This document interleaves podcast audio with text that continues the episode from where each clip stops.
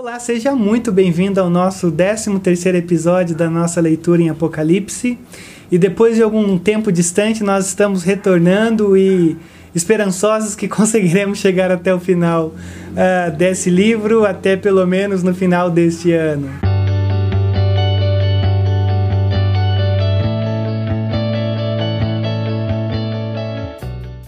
Bem, hoje eu quero ler com você o capítulo de número 6 de Apocalipse.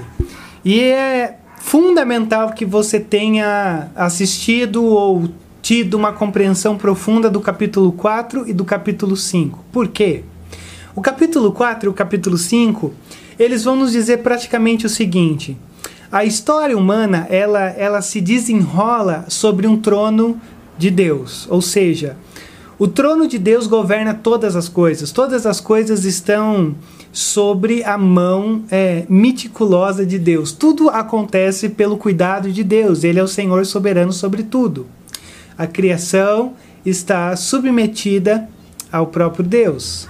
Só que lá no capítulo 5 também vai nos dizer que a história ela, ela se desenrola a partir da, da, da ótica da redenção quando é, há um pergaminho, não há quem o abra, e aí aquele que é digno de abrir é o próprio Cristo que abre, ou seja, a, a ideia é que a história se desenrola a partir da ótica redentiva. Nós vivemos, embora uh, vivamos um caos, mas uh, a redenção uh, se encontra disponível e experimentável em cada centímetro do nosso mundo. O Senhor tem redimido todas as coisas. O capítulo 4, então, vai nos falar sobre um Senhor sobre toda a história, que conduz a história, controla, tudo passa sobre a ótica do Senhor. E o capítulo 5 vai falar sobre essa, essa ótica ser redentiva, esse, esse Cristo que faz com que todas as coisas convirjam em torno de quem ele é. A nossa questão e a importância, na realidade, de você ter o capítulo 4 e o capítulo 5 em mente é porque quando a gente entra a partir de agora no capítulo 6 até o capítulo 20, é, vai parecer que o mundo está afundado num caos e que não existe esperança nenhuma. A gente vai se encontrar diante de algumas figuras grotescas que você vai dizer assim: é, pronto, já era, já, já não há o que fazer, a gente está completamente perdido. Por isso que o 4 e o 5 tem que ser a grande base, o fundamento para você olhar o restante da história. Por quê? Porque se você não entender que o Senhor está no trono, você vai entrar em desespero e essa, a sua saúde mental ficará completamente abalada. Só que também tem uma outra informação importante antes da gente começar a nossa leitura no capítulo 6. Uh, dentro da nossa leitura, a gente tem uh, uh, usado uma abordagem que, na realidade, pode ser considerada ortodoxa ou de uma linha mais reformada, vou assim dizer, que a gente lê Apocalipse a partir de agora de uma maneira não cronológica e não sequencial mas de uma forma que João ele, ele meio que vai recapitulando as mesmas realidades, só, só que sobre formas diferentes de olhar. Ou seja, é, é muito importante que você é, leia comigo, entendendo que Apocalipse, do 6 até o 20, não é sequencial, mas são histórias que vão sendo desenroladas de uma forma que é como se fosse um espiral sendo formado.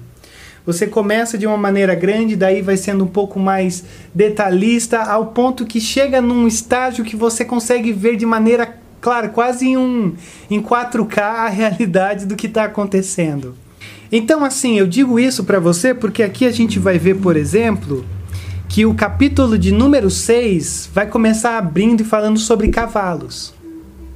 A imagem que você vai ter aqui são imagens de cavalos. E outra coisa também que é importante que você tenha em mente ao ler Apocalipse, que todas essas figuras, ou todas ou quase todas as figuras de Apocalipse são emprestadas do Antigo Testamento.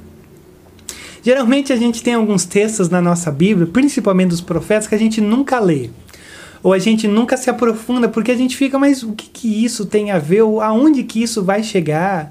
Uh, por que, que uma imagem como essa faz todo sentido para mim hoje?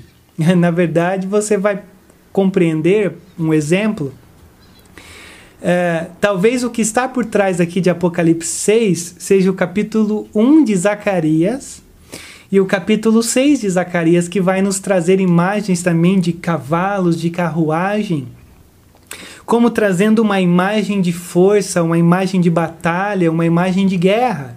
Então, por exemplo, acompanhem comigo a leitura. Olha só o que, que vai dizer o verso 1.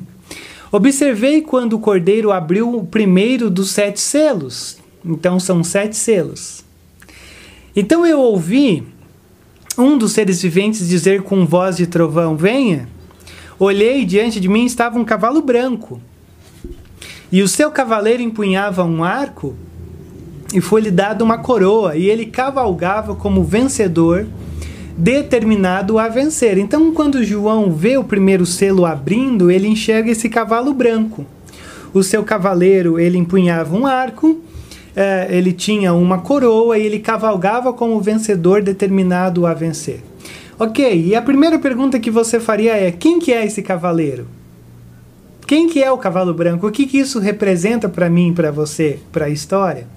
E você vai ter duas formas de olhar para esse cavaleiro que você vai, vai poder encontrar quando você consultar outras pessoas falando sobre isso, ou até mesmo comentários bíblicos. Há aqueles que dizem que o cavaleiro aqui nada mais é do que o próprio Cristo. Quando você, por exemplo, for ler lá em Apocalipse capítulo 19, verso 11 e 12, você vai ver que Jesus é descrito como um cavaleiro que está puxando toda uma glória e um julgamento sobre o fim das coisas. Então, alguns dizem que o, o cavaleiro branco aqui nada mais é do que o próprio Cristo. Só que há também uma linha, e eu entro por essa linha, que diz que na realidade o que a gente tem aqui é a figura de Satanás, que nada mais é do que um anjo disfarçado de luz e que cavalga como vencedor, determinado a vencer. Então é como se fosse uma paródia do Cristo de Apocalipse 19.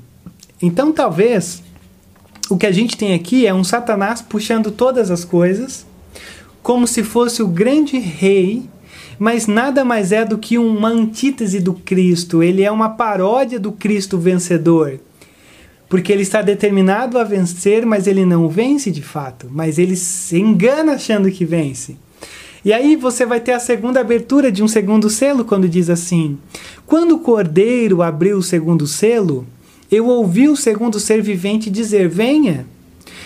Então saiu outro cavalo e esse era vermelho. Seu cavaleiro recebeu por poder para ou seu cavaleiro recebeu poder para tirar a paz da terra e fazer que os homens se matassem uns aos outros. E foi-lhe dado uma grande espada. Então é uma figura que você pode ter em mente de um cavalo vermelho com uma espada que foi dado a ele o poder de tirar a paz da terra e fazer com que os homens se matassem. Ou seja, essa é uma figura do ódio, essa é uma figura da ausência da paz, é uma figura da guerra.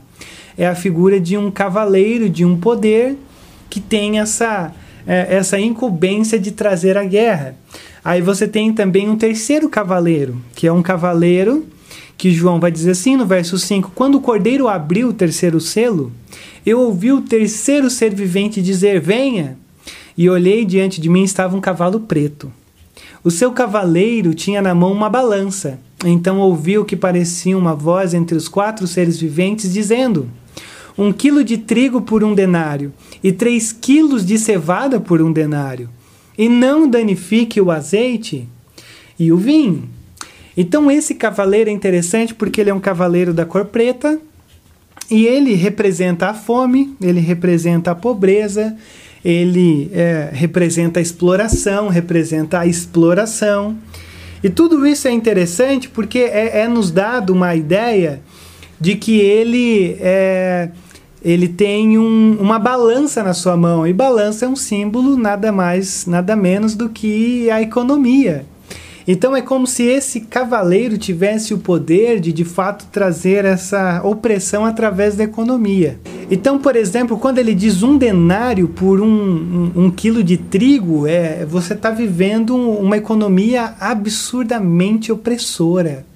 É, é, você não consegue, você gastar um denário em um trigo é como se a gente fosse hoje comprar um, um pacote de arroz de 5 quilos e você tivesse que pagar 500 reais, alguma coisa assim. É um absurdo, é uma coisa incalculável, não não não, não pertence a, a, a essa vida, não, não dá para sobreviver num mundo como esse. E de uma maneira contrastante, ele diz assim: e não danifique o azeite e o vinho. O azeite e o vinho é, traz a ideia de regalia, ou seja, os ricos conseguem é, manter-se completamente estáveis, vivendo nos seus luxos, mas o, o empobrecido ou, ou o, o pobre, o injustiçado, ele morre de fome.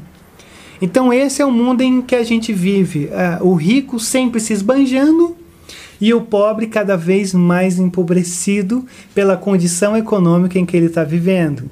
Mas você também tem o quarto cavaleiro, e olha o que ele diz no verso 7: Quando o cordeiro abriu o quarto selo, eu ouvi a voz do quarto ser vivente dizer: Venha.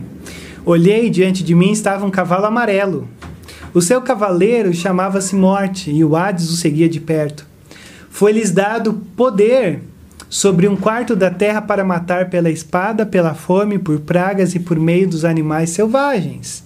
Então esse cavaleiro é o cavaleiro da morte. Ele, se você for prestar atenção, quatro instrumentos são dados a ele. Primeiro, uma espada, pode ser uma representação de guerra.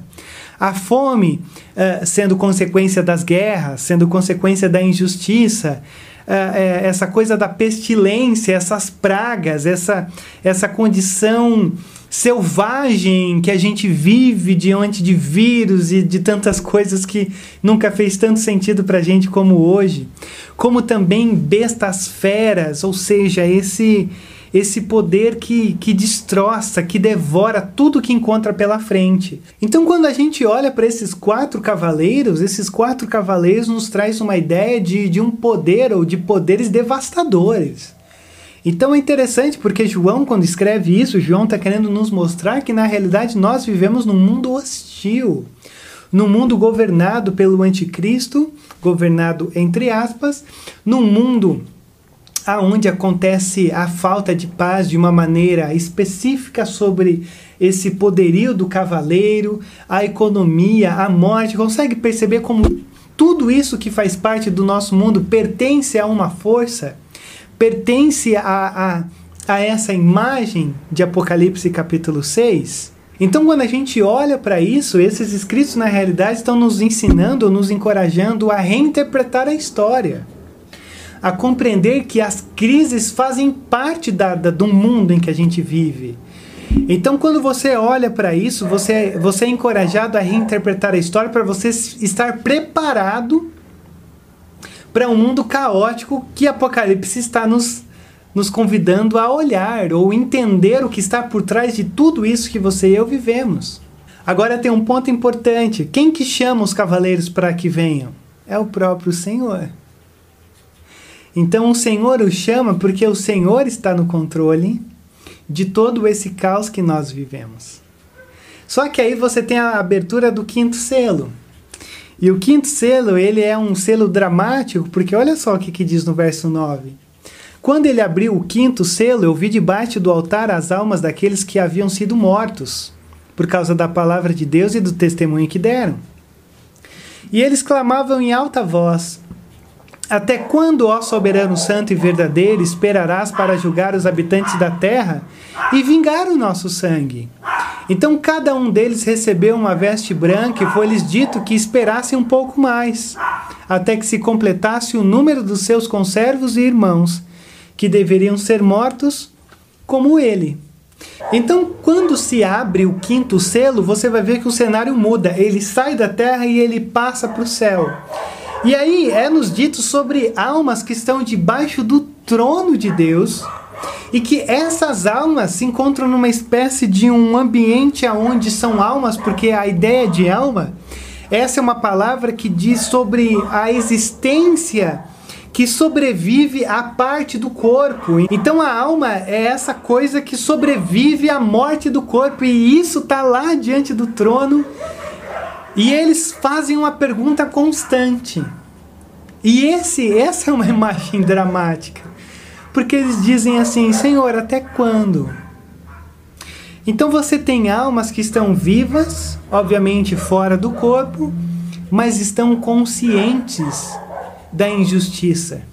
Estão conscientes do caos em que vivem. Olha só que coisa maluca. Almas que estão debaixo do trono e quando eles dizem, Senhor, até quando? O Senhor olha para eles e diz assim: ainda não. Ainda não chegou o tempo. Esperem mais um pouco. Ora, uma imagem dessa é algo dramático. Você imaginar que existem almas debaixo do trono do Senhor que nesse exato momento estão dizendo: Senhor, até quando? Até quando a injustiça vai reinar? Senhor, até quando o caos vai prevalecer? E o Senhor olha para ele e diz: só mais um pouco. Só até o momento em que completar toda a obra, ou seja, até o momento em que toda a obra for completada. Até o momento onde eu darei um fim, até o momento onde eu trarei o julgamento sobre todas as coisas. Agora, Talvez o grande foco não seja nem a gente tentar entender muito isso, ou essa imagem, esse drama. Talvez a grande questão que a gente tem diante de nós de ser algo fantástico é que as vestes deles, dessas almas, são brancas. E vestes brancas é um símbolo de vitória. Eles venceram, eles perseveraram. E quando João escreve essa carta, essas imagens que na verdade ele está tendo, é, os cristãos sofriam. Os cristãos muitas vezes estavam talvez é, sendo é, propensos a, a, a, entrarem numa, numa condição de que Roma talvez não era tão ruim como, deve, como, como era pregado. Eles começaram muitas vezes a, a, a deixar um pouco de lado a confissão que eles, do que eles criam e começaram a se apoiar mais em Roma. Então o Senhor está dizendo: olha, João, é, é, percebam que no final das contas, até aqui, as almas ainda estão dizendo: Senhor, até quando? É, não, não, não façam amizade com o mundo, não amem o Império Romano. Não, não tentem tornar a, a, a confissão de fé de vocês mais fácil de ser absorvida por Império Romano, porque na verdade não. O mundo jaz no maligno, vocês estão vivendo no caos. Então não tentem criar uma amizade com o mundo, porque o mundo vai trazer na sua essência o caos, a injustiça. Ao ponto de que as almas estão dizendo, Senhor, até quando? Mas aí então você tem um sexto selo. E o sexto selo que a gente vai ver hoje, que é o último na realidade, você depois vai entendendo conforme os outros vídeos forem acontecendo, vai introduzir talvez quando esse dia chegar. Porque eles dizem, Senhor, até quando? Ele diz, até quando completar a obra. E agora ele já vai nos dar um gostinho do que é esse juízo. Olha só o verso 12. Então eu observei quando ele abriu o sexto selo e houve um grande terremoto. O sol ficou escuro como o tecido de grina negra. Toda a lua tornou-se vermelha como sangue. E as estrelas do céu caíram sobre a terra como figos verdes caem da figueira quando sacudidos por um vento forte. O céu foi se recolhendo como se enrola um pergaminho, e todas as montanhas e ilhas foram removidas de seus lugares. São imagens de Isaías, por exemplo. Se você ler Isaías 34, você vai ver alguns paralelos que João está tirando imagens ou observando imagens que condizem com o que Isaías 34, por exemplo, estava dizendo. E ele continua, olha o verso 15. Então os reis da terra, os príncipes, os generais, os ricos, os poderosos, todos os homens, quer escravos, quer livres, esconderam-se em cavernas e entre as rochas das montanhas. E eles gritavam: as montanhas e as rochas caiam sobre nós e esconda-nos da face daquele que está sentado no trono e da ira do cordeiro, pois chegou o grande dia da ira deles. E quem poderá suportar? Perceba, o universo que a gente conhece, que parece ser tão sólido, inabalável, está se desfigurando, está completamente abalável, está completamente sendo fluido. Você está vendo que tudo aquilo que é certo, tudo aquilo que, que parece que é intocável, está sendo tocado pelo Eterno. e ele diz: é, é a antiga criação está se desintegrando, o mundo, o juízo traz uma ideia de desintegração, porque tudo aquilo que, que, que é valorizado é, tem, vai se tornar pó. E olha só, ele faz uma lista de seis classes de pessoas para dizer que elas estão desesperadas. Ele diz os reis, os grandes, os comandantes, os ricos, os poderosos, escravos, livres, todos estão completamente desesperados, tentando se esconder do Senhor. Por quê? Porque desde que o pecado entrou no nosso mundo, a primeira reação que Adão e Eva tiveram foi: Senhor, nós nos escondemos porque ouvimos a tua voz. E só existe uma solução para nós não precisarmos nos, nos esconder do juízo do Senhor. Quando as nossas vestes forem brancas diante desse Deus. Quando o reconhecimento do Apocalipse 5 de que a história se desenrola sobre a redenção fizer parte da nossa história.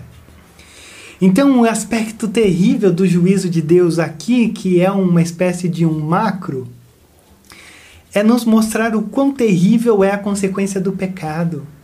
Porque não existe rico, não existe pobre, todos estão ou tornam-se culpáveis diante da ira do Cordeiro.